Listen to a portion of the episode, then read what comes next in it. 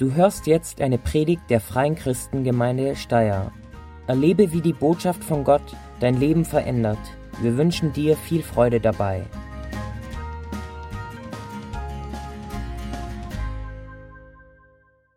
Ich drücke es ein bisschen kryptisch aus. Heute geht es darum, wie aus meinem Herz aus Stein ein Herz aus Fleisch wurde. Und dafür ähm, möchte ich euch ein bisschen in meine Kindheit erstmal mit hineinnehmen. Ich glaube, ich hatte eine richtig gute Kindheit. Ich habe in Wienhausen gewohnt. Österreicher würden sagen, das ist Norddeutschland. Ähm, Norddeutsche würden sagen, das ist Süddeutschland.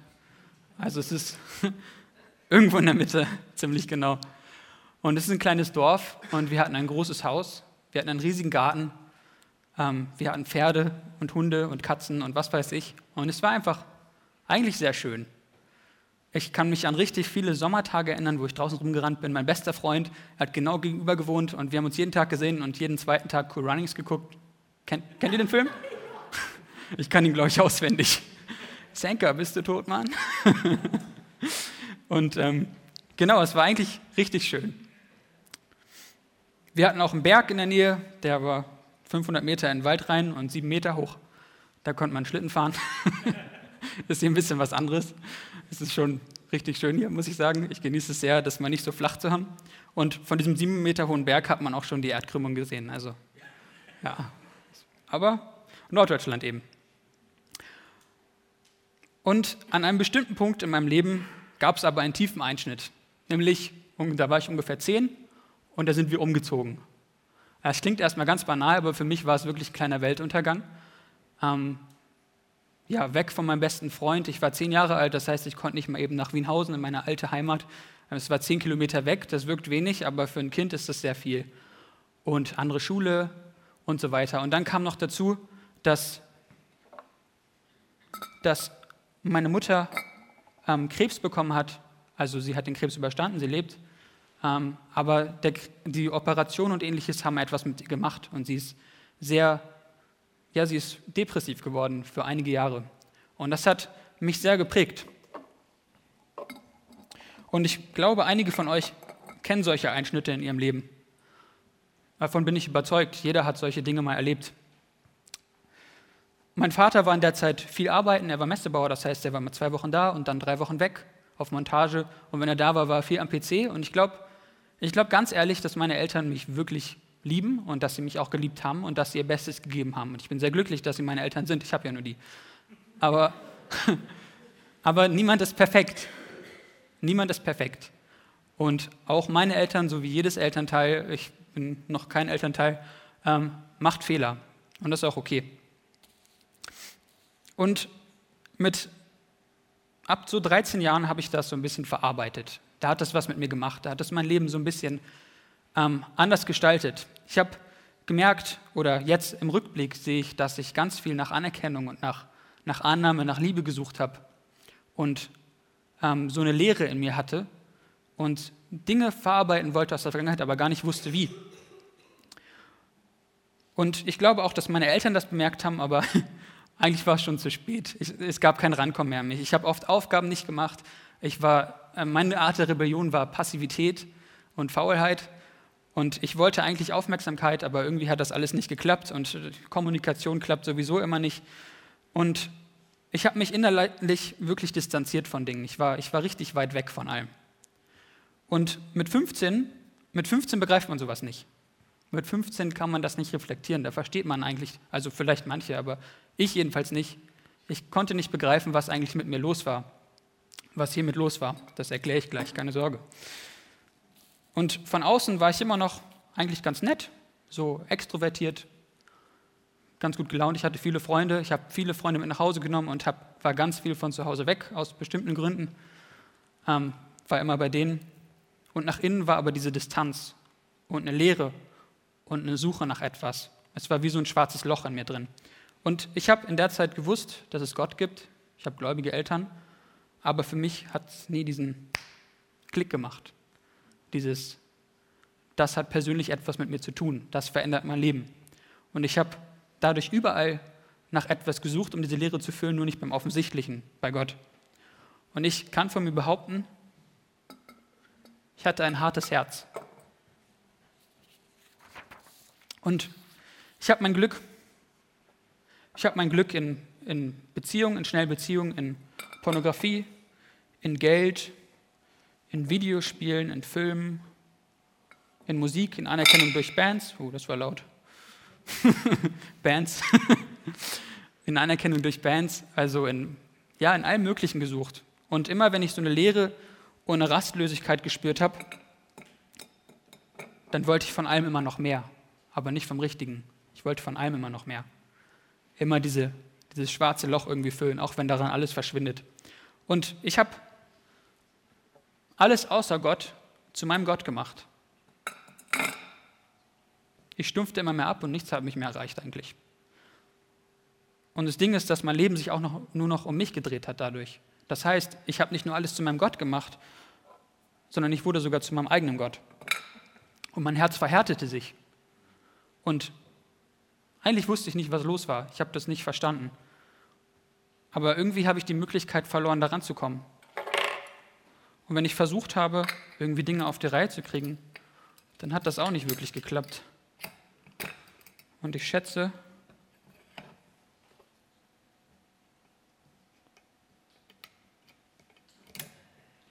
es sah irgendwie so aus.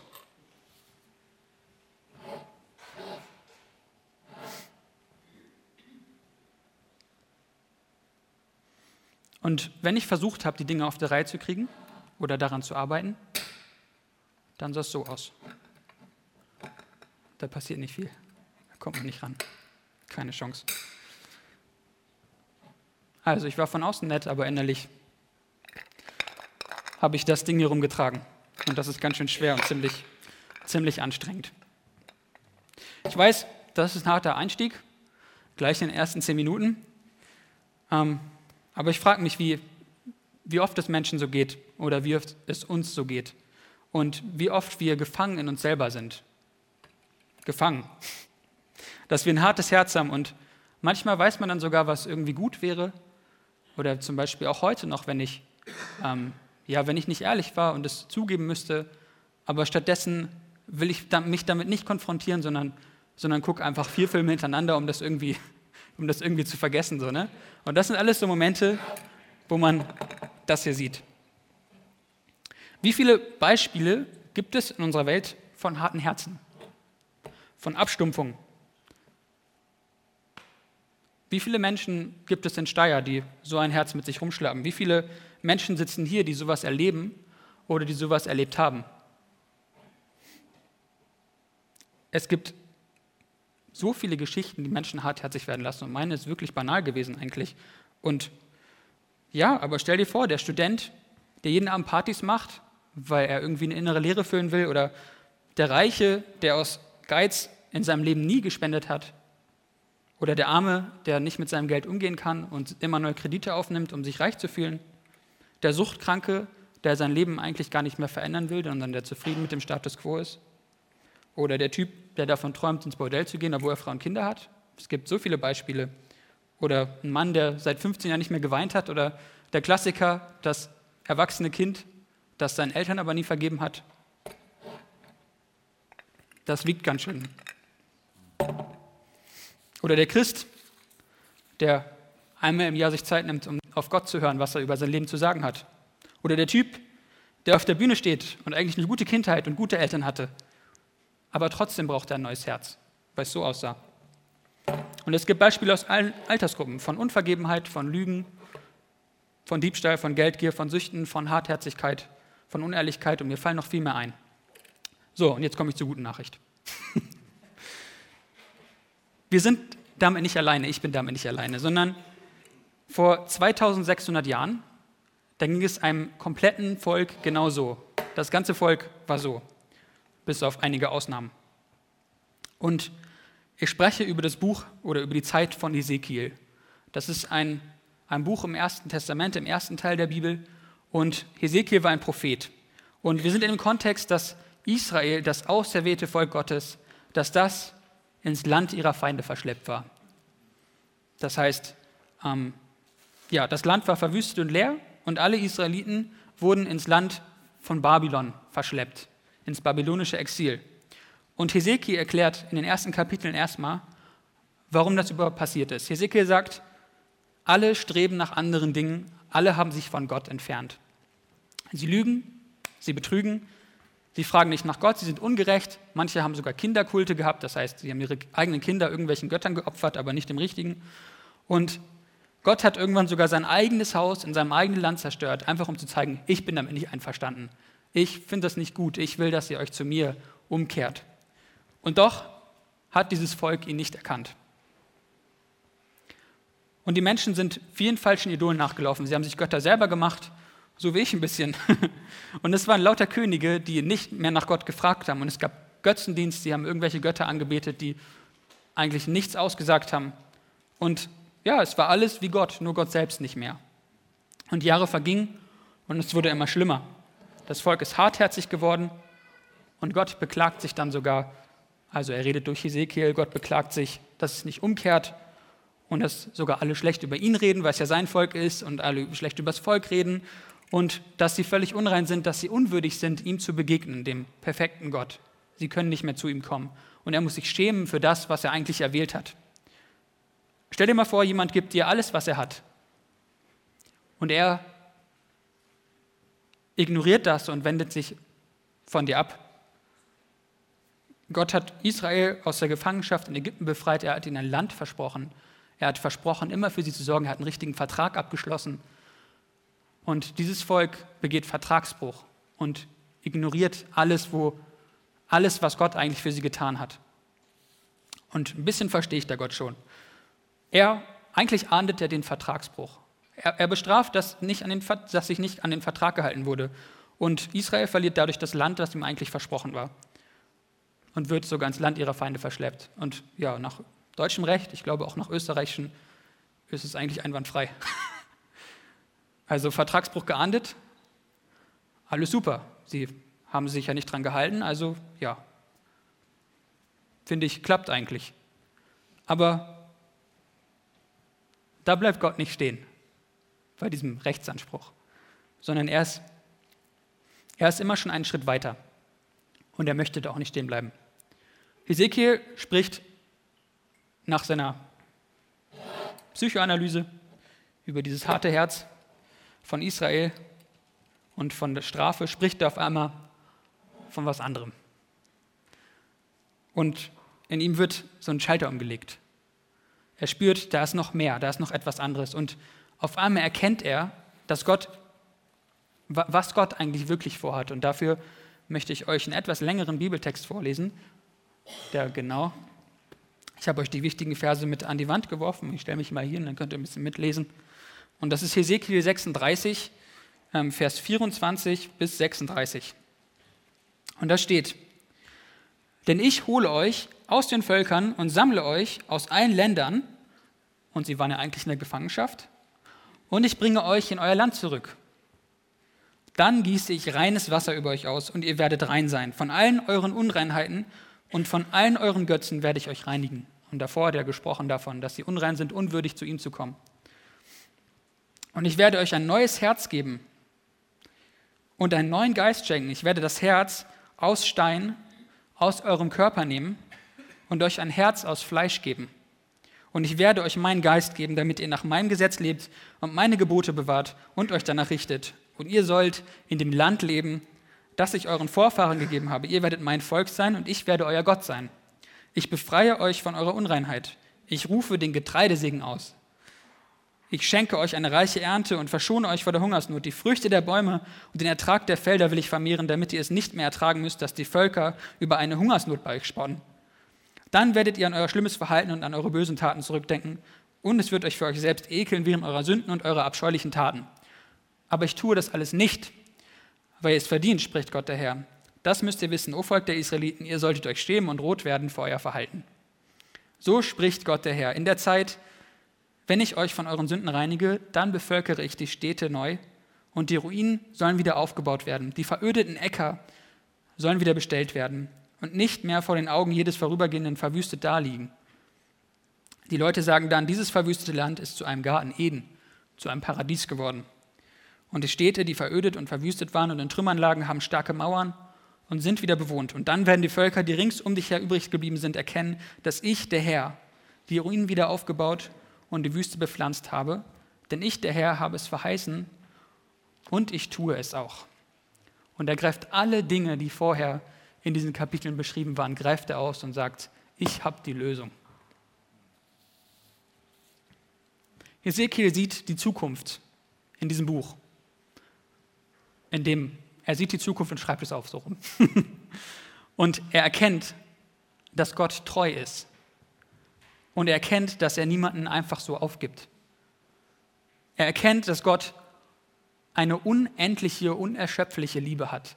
Und dass er eben nicht nur ein konsequenter Gott ist, sondern dass er ein Gott voller Treue und voller Gnade ist. Und was Hesekiel dann nicht ahnt, ist, dass ein ziemlich großer Teil der Dinge, die er hier aufschreibt, dann tatsächlich 600 Jahre später, wir waren im Jahr 600 vor Christus, dass diese Dinge 600 Jahre später tatsächlich eintreffen, ein Großteil. Und Hesekiel hat von Jesus Christus gesprochen, ohne dass er davon schon wusste. Und Gott selbst, oder Gott selbst hat der Menschheit, nicht nur den Israeliten, 500 Jahre später das, ja, das größte Geschenk der Welt gemacht. Er hat ihnen ein neues Herz und einen neuen Geist gegeben. Er schreibt, ich werde das Herz aus Stein aus eurem Körper nehmen und euch ein Herz aus Fleisch geben. Und Gott lässt hier seine persönliche Gerechtigkeit walten, indem er uns die Möglichkeit gibt, indem er uns die Chance wieder gibt, ihn zu lieben und aus dieser Gefangenschaft herauszukommen. Und Herz und Geist, das ist nicht nur irgendwie Emotion und Gefühl, sondern das ist die innere Schaltzentrale im damaligen Verständnis gewesen. Das war alles. Das war nicht nur so, ja, Gefühl, ich fühle mich jetzt wieder gut. Das ist alles, das betrifft alle Entscheidungen, das ganze Leben betrifft das.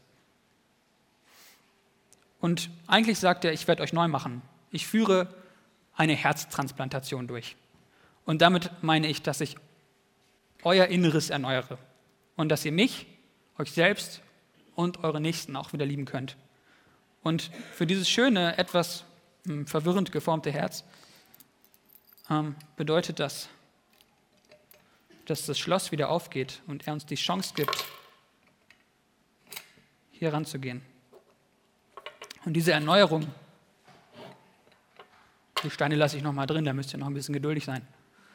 Diese Erneuerung, die passiert durch den Glauben an Jesus Christus. Jesus selbst sagt im Johannesevangelium, wundert euch nicht, wenn ich sage, ihr müsst von neuem geboren werden. Und äh, ich sage es auch manchmal, ich bin von neuem geboren. Yeah. Und vielleicht kennt ihr diese, diesen Ausdruck auch. Ich finde es ein bisschen komisch, aber ganz ehrlich, da steckt so viel Wahres dran.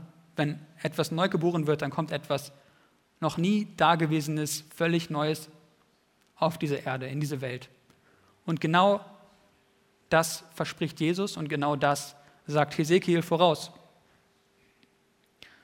Ihr werdet rundum erneuert. Und wie hat er das gemacht?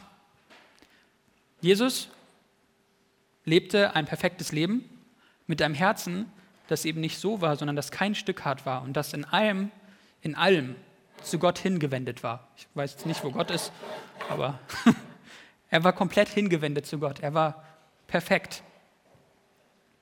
Und man sah das auch in seinem Leben.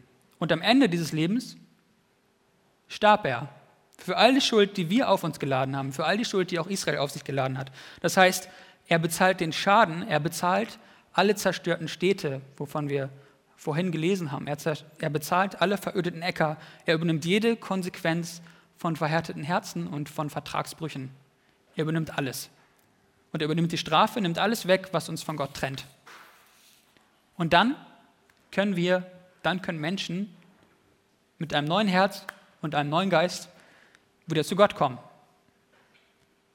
Und so konnte ich mich auch mit Gott versöhnen. Das tut er nämlich nicht nur für Israel, sondern das tut er für jeden Menschen, für alle Menschen. Und er sagt, wenn ihr an mich glaubt, dann werdet ihr neu geboren. In dieser Hartherzigkeit, von der ich jetzt erzählt habe, in der war ich auch gefangen. Und ja, warum jetzt wundert ihr vielleicht, warum die Steine jetzt noch drin sind. Aber das, ihr müsst euch immer noch zwei Minuten gedulden. Ganz ehrlich, wenn ihr euch erinnert, wie ich über meine Vergangenheit geredet habe, ich musste an, ich musste an Ruinen denken, ich musste an zerstörte Städte denken, ich musste an also an Städte, die verwüstet waren, denken. Ich muss an Zerstörung und Leere denken. Das ist das, wenn ich zurückdenke, was mein Leben beschreibt. Und ich kann jetzt ehrlich sagen, Gott hat mich gerettet. Und ich durfte meine Vergangenheit durchbrechen. Und wenn ich jetzt zurückschaue, dann geht es mir sogar manchmal so, dass ich mich richtig schäme, dass ich ihn nicht früher gesucht habe. Dass ich nicht früher erkannt habe, was es eigentlich für mein Leben bedeutet, dass Jesus Christus für mich gestorben ist. Mein Leben ohne Jesus Christus ist ein verödetes Feld. Mein Leben ohne Jesus ist eine leere Stadt. Und mein Leben ohne Jesus ist eine Ruine. Mein Leben, mein Leben ohne Jesus ist eigentlich nichts mehr wert gewesen. Und ihr kennt jetzt so ein bisschen mein Leben ohne Jesus. Ihr wisst jetzt, was es bedeutet hat. Und ich frage euch, wie wäre dein Leben ohne Jesus? Oder wie ist dein Leben gerade ohne Jesus? Und ich lese euch mal einen Tagebucheintrag vor, der ein Schlüssel für mich war und der mir eröffnet hat, ein neues Herz und einen neuen Geist zu bekommen. Das war im Januar 2015. Das war so der Punkt, wo ich gemerkt habe, jetzt hat sich was verändert. Und da habe ich geschrieben, Gott, ohne dich ist nicht, ohne dich ist nichts, Gott, ohne dich ist alles nichts wert. Ich wohne in einer schicken Wohnung, fahre ein gutes Auto und mache Musik. Aber egal, was ich tue, wenn ich mich nicht vor dir beuge, dann macht es mich nicht glücklich. Und egal, was ich besitze, wenn ich dich nicht einlade, dann verliert alles seinen Wert. Egal, für wie, wie gut ich mein Herz halte, wichtig ist, was du für gut befindest. All meine Freundlichkeit, alle meine Höflichkeit, alle meine Begabungen und erreichten Ziele, alle meine Bestrebungen, mein Leben zu füllen, sind ohne dich einen Schritt weg von dem, was mich wirklich glücklich macht. Und egal, was ich schreibe, wenn es nicht von Herzen an dich geht, dann kann ich es auch lassen. Und jetzt andersherum. Was ist dein Leben mit Jesus? Was ist mein Leben mit Jesus? Mit einem transplantierten Herz, mit einer neuen Schaltzentrale, mit einer Generalüberholung, mit einem Herz, das echt frei ist, Gott zu lieben. Mein Leben ist gereinigt. Mein Leben ist gereinigt. Mein Leben zeigt mir, dass ich einen neuen Geist habe. Mein Leben ist von Vergebung geprägt und mein Leben segnet mein Umfeld. Mein Leben ist eine bevölkerte Stadt, so wie wir es vorhin gelesen haben. Mein Leben ist ein bestellter Acker. Mein Leben ist wie ein Garten Eden. Es ist paradiesisch. Es ist der Hammer. Und an meinem Leben wird man erkennen, dass die Ruinen wieder aufgebaut wurden und dass die Wüste bepflanzt wurde. Weil ich ein neues Herz habe und weil ich einen neuen Geist habe und weil mein Leben Jesus Christus gehört und er hat alles dafür gegeben und ich verdanke ihm alles. Und das heißt nicht, dass ich perfekt bin. Ich werde mein Leben lang werde ich Prozesse gehen. Ich werde bestimmt noch einige Jahre an diesen Dingen, die ich vorhin erzählt habe aus meiner Kindheit, zu knabbern haben. Aber mein Fundament ein neues Herz, ein neuer Geist. Das ist gelegt. Und das macht den Unterschied.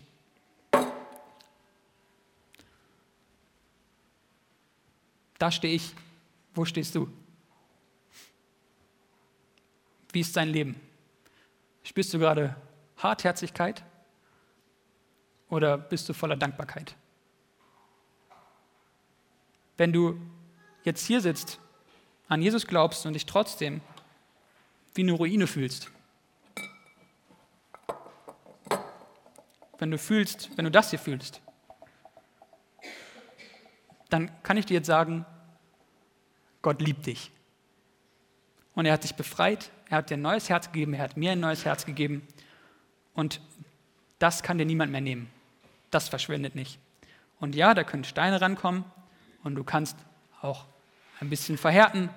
Aber der Unterschied ist, dass wir das erkennen können und dass Gott selbst daran arbeitet, weil er uns einen neuen Geist gegeben hat. Und dieses Herz hat vielleicht ein, zwei Steine und Verhärtungen, aber trotzdem kann man hier ran und diese Dinge wieder rausholen. Wenn dir das so geht, dann gibt es zwei Möglichkeiten. Erstens, beim Lobpreis wird da hinten Gebet angeboten und du kannst dich Leuten anvertrauen. Und das ist der Hammer, das mache ich eigentlich jedes Mal. Beten lohnt sich immer. Sogar wenn es einem gut geht, dann erst recht. Und, ähm, oder wenn du nach dem Gottesdienst nach Hause gehst, dann lese Hesekiel 36 und frag Gott, dass er dir zeigt, was es heißt, neu zu sein. Vertrau dich Menschen an, rede darüber, so wie ich das jetzt gemacht habe, vielleicht nicht von der Bühne oder auch doch, vielleicht willst du ja auch mal predigen. Sei mutig und schluck deinen Stolz runter. Stolz ist, als würdest du so machen. Da darf niemand mehr ran. Schluck deinen Stolz runter und lass Gott daran. Sag, Gott, Jesus, ohne dich kann ich das nicht. Ich spüre das und ich will daran. Ich will mutig sein, mutig und stark. und es lohnt sich. Man kann so viele Dinge loswerden, so viele Steine loswerden und das Leben wird so viel leichter, wenn man da nicht so viel drin hat. Und wenn du noch nicht weißt, was du von Jesus halten sollst, dann hast du heute auch eine Chance. Du kannst nämlich dein Leben Jesus geben. So wie ich das gemacht habe in meinem Text. Jesus, Gott, ohne dich hat, ist alles nichts wert. Und das ist heute deine Chance. Ich werde, als Gastprediger habe ich besondere Privilegien und ich werde jetzt einen Aufruf machen. Ihr dürft ähm, gerne die Augen alle schließen, weil es ein sehr persönlicher Moment ist. Und wenn jemand ist, der heute diese Chance ergreifen möchte, sein Leben Jesus zu geben, dann zähle ich gleich von drei runter und in der Zeit könnt ihr kurz ein Handzeichen geben.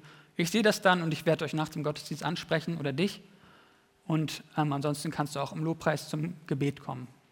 Das ist deine Chance. Also schließt alle mal die Augen. Ihr habt sie noch alle offen. und ja, melde dich, wenn es für dich zutrifft. Drei, Gott liebt dich. Zwei, Jesus ist dir näher, als du denkst und eins.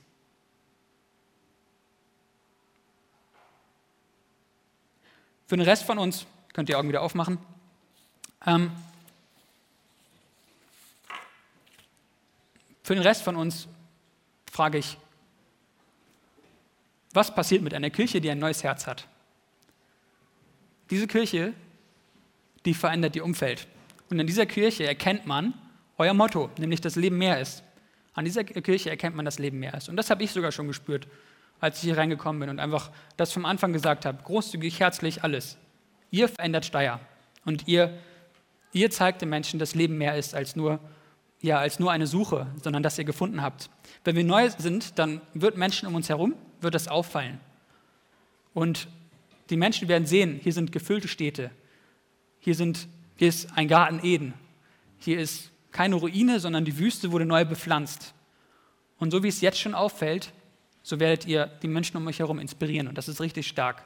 Und das ist, eine richtige, das ist ein richtiger Wert, den ihr habt. Unser Leben ist keine Suche mehr, sondern wir haben Jesus gefunden. Unser Leben ist jetzt eine Suche nach Menschen, die Jesus noch nicht gefunden haben. Und damit möchte ich eigentlich auch abschließen. Ich bete noch kurz. Danke Gott für deine Gegenwart. Und danke, dass du ähm, ja, für uns da bist. Danke, dass du uns nicht alleine lässt mit Steinen im Herzen, sondern dass du uns die Chance gegeben hast, daran zu gehen. Danke, dass du uns ein neues, ein neues Herz und einen neuen Geist gegeben hast. Und ich danke dir, dass du die Gemeinde in Steyr so gesegnet hast, Herr, dass sie ihr Umfeld verändert und dass sie ähm, für Steyr ein Segen ist, dass es eine bepflanzte Wüste ist, dass es eine bevölkerte Stadt ist. Amen. Wir danken dir fürs Zuhören und hoffen, dass dir diese Predigt weitergeholfen hat. Auf www.fcg-steyr.at findest du mehr Infos über die Freie Christengemeinde Steyr sowie die Möglichkeit, deine Fragen zu stellen. Gerne lernen wir dich bei einem unserer Gottesdienste persönlich kennen. Bis zum nächsten Mal.